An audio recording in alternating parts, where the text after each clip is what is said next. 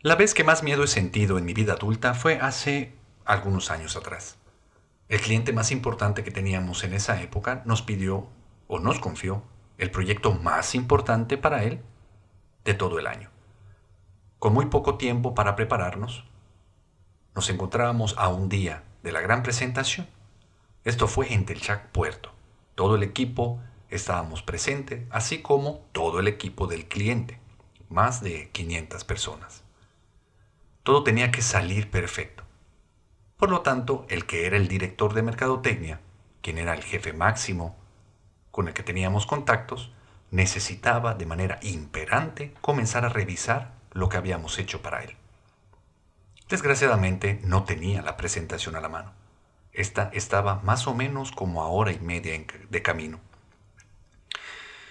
El director de mercadotecnia no quería entender y como estaba acostumbrado, él pidió verla y que si no se la mostraba iba a ser un enorme problema.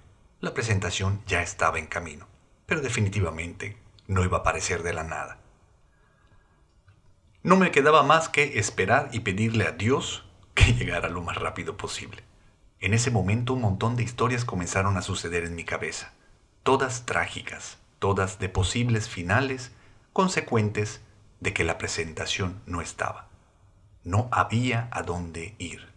No había nada que hacer y me estaba muriendo de miedo. De eso te quiero platicar el día de hoy. Mi nombre es Carlos Cervera. Este es tu podcast espiritual de cabecera Caída Libre, capítulo 23, segunda temporada. Bienvenidos.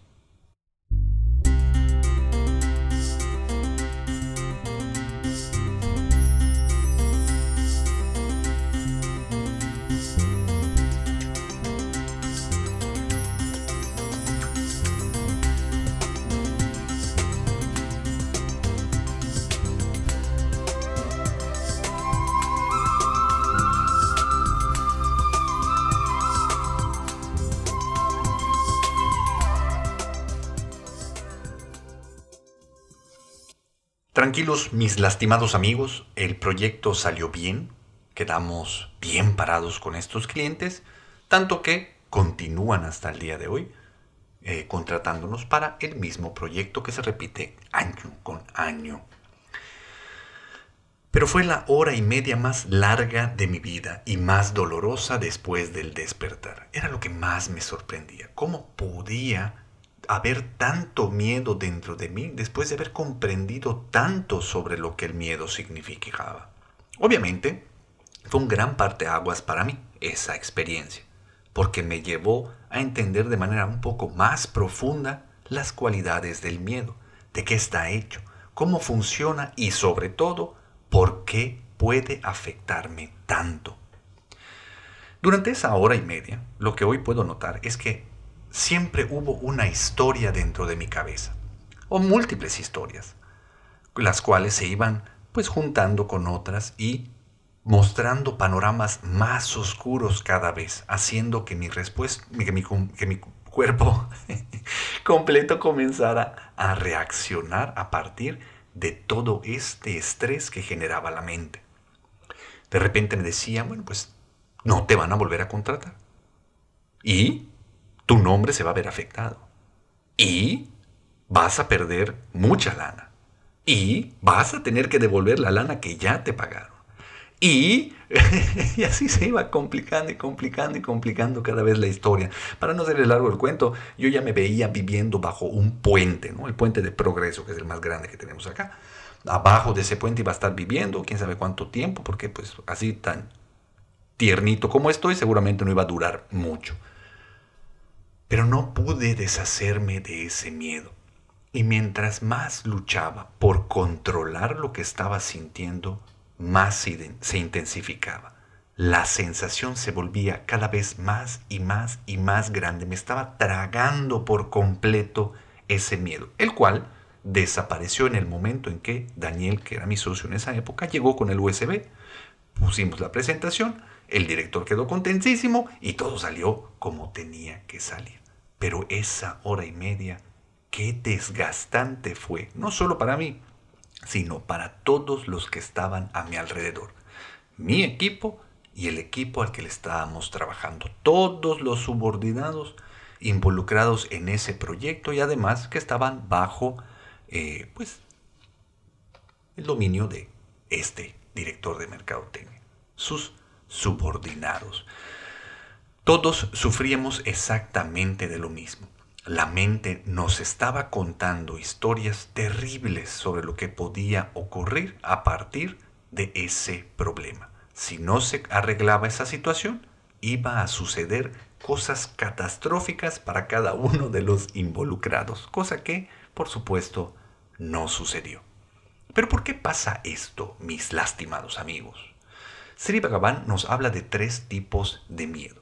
El miedo psicológico, el miedo biológico y el miedo existencial, que también son los tres tipos de sufrimiento que uno puede poseer cuando existe como persona. ¿Y cómo funciona esta situación? Entendamos primero el miedo biológico. El miedo biológico es el que viene del cerebro y es el que nos ha, nos ha servido para mantenernos vivos, para de alguna manera procurar la supervivencia. Si ves un animal salvaje, la manera en la que responde tu cuerpo desde ese miedo biológico, desde la parte más antigua de tu cerebro, pues es prepararte para pelear o correr. Todo buscando el poder sobrevivir. Eh, si de repente te paras a la orilla de una cornisa, el vértigo que sientes y la reacción de tu cuerpo de alejarte de ahí, pues es ese miedo biológico. Si de repente metes la mano al fuego y te estás quemando, el hecho de retirarla por el sufrimiento y el dolor que sientes, es precisamente también parte de este miedo biológico. Después está el miedo psicológico. El miedo psicológico es el que empieza a crearse junto el contubernio que tienen el ego y la mente. Es decir, cuando hay la ilusión del yo. Es decir, que aquí hay alguien que está viendo, sintiendo, oliendo, probando, escuchando, pensando, ese yo empieza a agarrarse de la mente y utilizar todo el contenido mental para proyectar posibles finales, cosas que están en un futuro muy improbable, definitivamente irreal. Este miedo psicológico es una historia o un montón de historias que se van pegando unas junto a otras. Todas buscan de alguna manera reafirmar la existencia del yo. No quiere decir que sirvan para, pues, ayudarnos a sobrevivir, porque eso, de eso se encarga el miedo biológico. Este miedo psicológico está muy por demás. Es inútil, pero además es incontrolable es algo que sucede automáticamente siempre que nos encontremos con la ilusión del yo. No lo podemos modificar ni tampoco lo podemos parar. Por eso, cada vez que algo llega a nuestras vidas, este diálogo comienza a platicarnos todo lo que está sucediendo para tratar de darle algún tipo de sentido, pero al mismo tiempo para poder darle sentido a la continuidad del tiempo. Es decir, como yo tengo un pasado y como puedo tener un presente, entonces aquí hay alguien que permanece, cosa que es irreal. El otro tipo de miedo es el miedo existencial, pero de ese definitivamente dudo que estés sintiendo eh, gran parte del tiempo. Entre estos tres tipos de miedo se forman el 100% de nuestro miedo. Entonces, si de repente tenemos mucho miedo biológico, el miedo psicológico baja y así se van acomodando entre estos para tener siempre un 100%. Hoy, del mayor miedo que tenemos es el miedo psicológico. La buena noticia es que entonces esto quiere decir que la mayoría de las cosas que me dan miedo no existen porque el miedo psicológico es simplemente una historia dentro de nuestras cabezas. El humano es lo que hace, además de culpar hacia afuera de todo su infortunio, también lo que hace es exagerar enormemente todo. Si me duele el pie, es la cosa más terrible que puede pasarle a la mente. Porque enseguida va a entrar a Google, va a buscar qué es lo que tiene mi pie y voy a terminar con sida en el pie. O algo mucho más complicado. Siempre tirando hacia lo negativo. ¿Por qué? Porque como lo hemos visto en otros podcasts, es lo que ha premiado la mente. ¿De qué manera? Quien estaba más atento a los posibles problemas del futuro podían adelantarse a estos y así procurar la supervivencia. Quien andaba en la pendeja, pues se lo comía el depredador y no iba a poder contar la historia después. Entonces, como esto fue lo que fue reforzar, esto fue lo que fue, esto fue lo que se fue, mm, esto fue lo que se reforzó una y otra vez a lo largo de nuestra evolución, la mente inconsciente está con ese programa corriendo 24/7, incluso durante nuestro sueño. Vemos cómo nos está persiguiendo algo que nos pone en peligro y de repente caminamos sobre agua y tenemos que caminar despacio, ya nos va a alcanzar y eso es lo que hace que nos despertemos.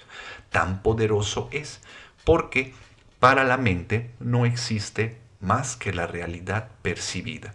Entonces, aunque las historias son falsas, para el yo son totalmente reales. Tanto que todo mi cuerpo comienza a reaccionar.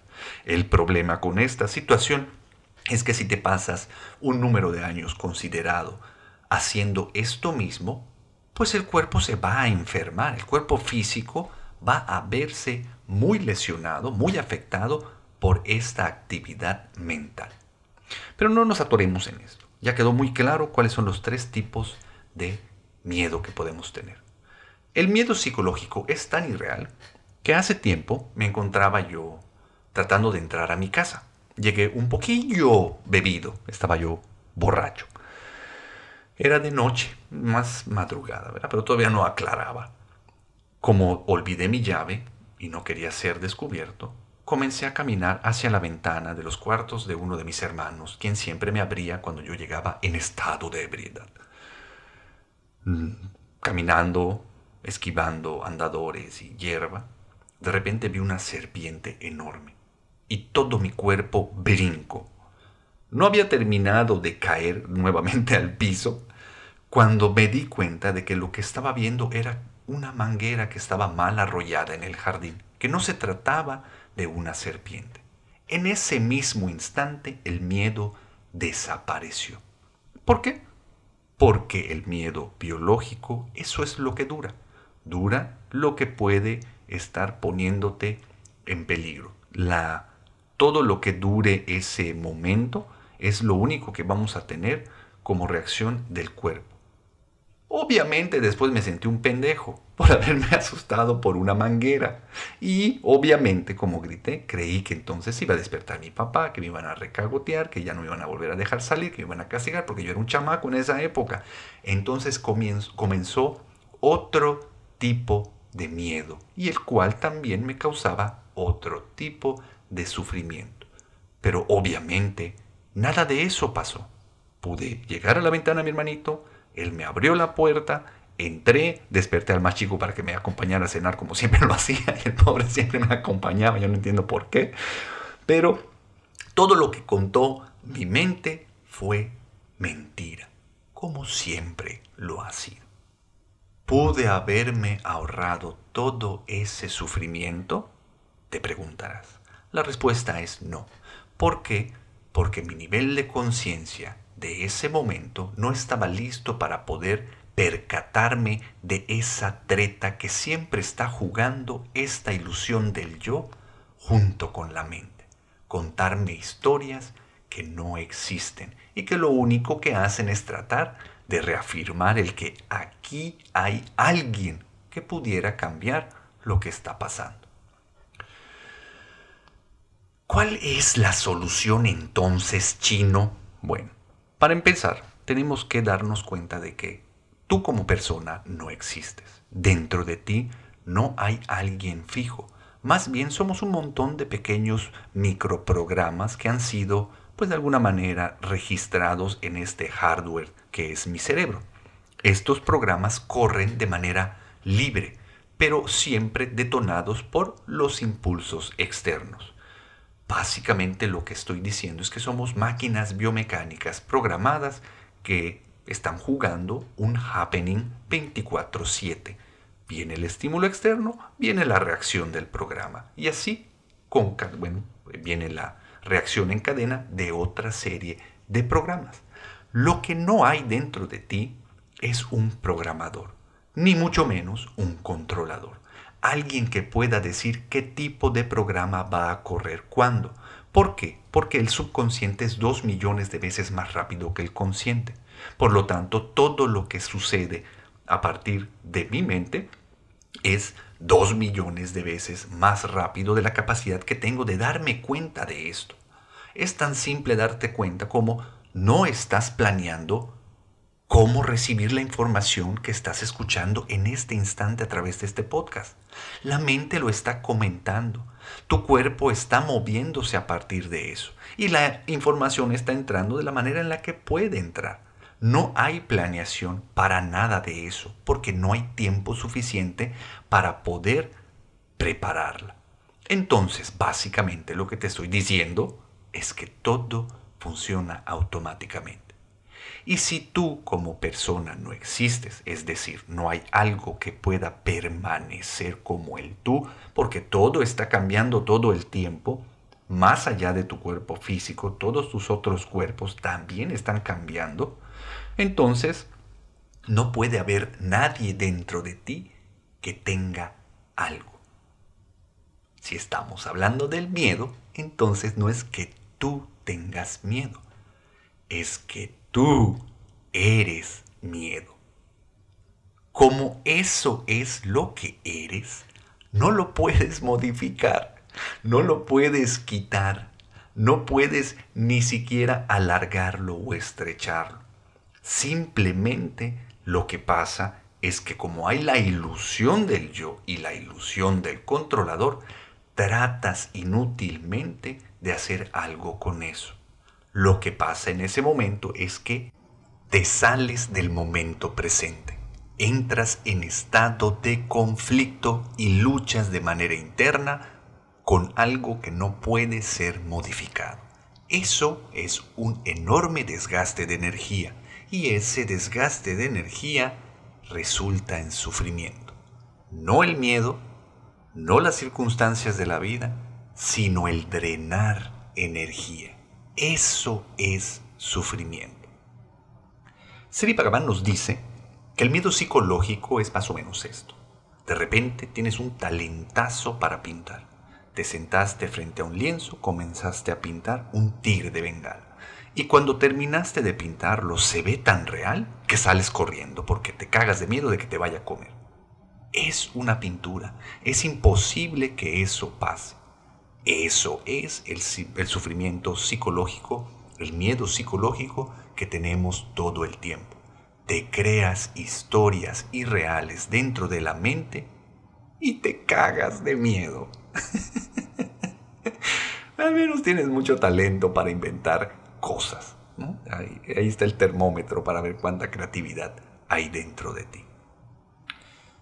Entonces, mis lastimados amigos, la solución es dejar de luchar. Porque si tú como persona no existes y no eres tú teniendo algo, sino más bien tú eres igual a miedo, tú eres igual a sufrimiento, lo único que hay que hacer es permanecer en el momento presente. ¿Por qué? porque en el momento presente desaparece el yo. El yo necesita del pasado y del futuro para poder reafirmar la existencia. Entonces, si me quedo en el momento presente, ese yo desaparece. Obviamente va a haber una lucha enorme por querer salir de ahí. Si nosotros recibimos el despertar y nos damos cuenta de que la mente está fuera de control, diciendo pura mentira, podemos de alguna manera desapegarnos de ella, o al menos dejar de creer, y llevar toda nuestra atención a lo que está sucediendo en consecuencia de nuestro cuerpo. Si vemos que dentro de nosotros lo que está pasando no puede ser modificado, lo único que nos queda es ser tragados por eso. Imagínate que el miedo es un verdadero tigre de bengala y estás tú atrapado con ese tigre de bengala dentro de una habitación. Vas a correr como loco tratando de huir de ese tigre de bengala. Y de repente como puedes te colgaste del ventilador. El tigre de bengala es eterno y muy paciente. No le gusta la carne estresada, así que se acuesta debajo de ti esperando a que tú te canses. No importa cuántos años pasen, va a llegar el momento en que te tengas que soltar porque no soportes más estar agarrado del ventilador. Lo que pasará es que te vas a caer, el tigre te va a comer. Pero ¿qué va a pasar a partir de ese momento? Vas a ver que ahí no hay nadie. Como el tigre se comió a quien tenía miedo, el miedo desaparece. Entonces, no importa el tipo o la cantidad de miedo que esté sucediendo dentro de ti. Porque si es biológico, tu cuerpo va a reaccionar. Pero si es psicológico y dejas que ese miedo psicológico te engulla, te trague completamente, te digiera y te defeque, tú como persona desaparecerás. Esa es la iluminación, mis lastimados amigos, y la última solución. En el Inter, en lo que recibes el despertar, si aún no te has animado a ir a un viaje hacia el despertar en Tetecala, Morelos, por cierto, el del 12 al 15 de, diciembre, de enero es el próximo y vamos a tener Darshan con nuestro divino avatar Sri Bhagavan, no te lo pierdas. Puede ser que dejes de sufrir para siempre, no lo sé, piénsalo. Pero en el Inter, si todavía no te decides a desaparecer el yo, porque si dejas de sufrir, ¿qué te va a pasar? es muy útil el darnos cuenta de que la mente solo nos miente, todo el tiempo nos está mintiendo. Y cuando tenemos miedo psicológico, no tiene que ver con el mundo externo, no tiene que ver con que nos pase algo que no podemos saber. Uno no puede temerle a lo desconocido. Siempre vamos a temer sobre lo que podemos perder. Si tú como persona existes, entonces seguramente tienes miedo de perder tu nombre a un familiar o alguna relación, tu posición económica, tu posición social, algo que usa el ego para reafirmar su valor o su existencia. Siempre el miedo psicológico ataca esas áreas, porque no se puede temer algo que no se conoce. Entonces, pregúntate, ¿esto que me está diciendo la mente, estoy seguro de que es verdad? Lo más seguro es que te respondas a ti mismo que no. ¿Puedo hacer algo con esto que está diciendo la mente? Lo más seguro es que la mente te diga que no. Si de repente hay algo que puedas hacer, pues hazlo. Deja de posponerlo ponte manos a la obra y modifica lo que tenga que ser modificado según tú. Al menos te vas a mantener entretenido. Pero cuando te canses y te sueltes del ventilador, lo que va a pasar es que entonces el miedo te va a tragar. Te va a tragar completamente y vas a dejar de estar ahí. Entonces el miedo también desaparecerá. O quien lo siente al menos. Hasta aquí con el tema del miedo, mis lastimados amigos. Entonces, recuerda, tú no tienes miedo, tú eres miedo. La buena noticia es que ese miedo no existe, es una historia que la mente te está contando. Esa historia es falsa y seguramente tiene que ver con perder algo que conoces, algo que seguramente también está fuera de tu control o es irreal. Entonces, permanece en el momento presente. Deja de ser raptado por tu mente y esos catastróficos futuros que te pintan. Porque a final de cuentas, ya sea que corras hacia adelante o hacia atrás, gires sobre tu propio eje, des brincos o te quieras resistir, tú estás dentro de un vagón del tren enorme que se dirige hacia el despertar, porque la era dorada ya está aquí, mis queridos amigos. Entonces esto es puro trámite. Si te la quieres hacer pesada, adelante. Si quieres hacértela más liviana, escucha nuevamente este podcast, compártelo con todo el mundo y nos vemos en Tetecala en enero. Averigua también sobre un viaje hacia la felicidad, que es el curso de un día que nos dan nuestros maestros desde India. Te van a aliviar un chingo. Te voy a dejar toda la información en los apuntes del podcast. Discúlpame por no haberme reportado las últimas dos semanas. No hubo eh, podcast de caída libre los dos lunes pasados, pero fue porque me quedé sin computadora. Ya me hice de un equipo nuevo, sumamente poderoso, el cual eh, tengo que estar pagando, porque lo saqué a meses. Entonces, échame la mano apoyándome en Patreon o por PayPal o no sé, mándame bendiciones, buenos deseos y si es dinero, mejor. También te dejo toda la información en los apuntes del podcast. Vamos en conjunto a seguir generando expansión, a seguir generando productos que puedan ayudarnos a crecer de manera conjunta. Te agradezco mucho tu presencia, respeto mucho este tiempo que me regalas, por eso mismo quiero que cada vez esto esté más chulo de bonito.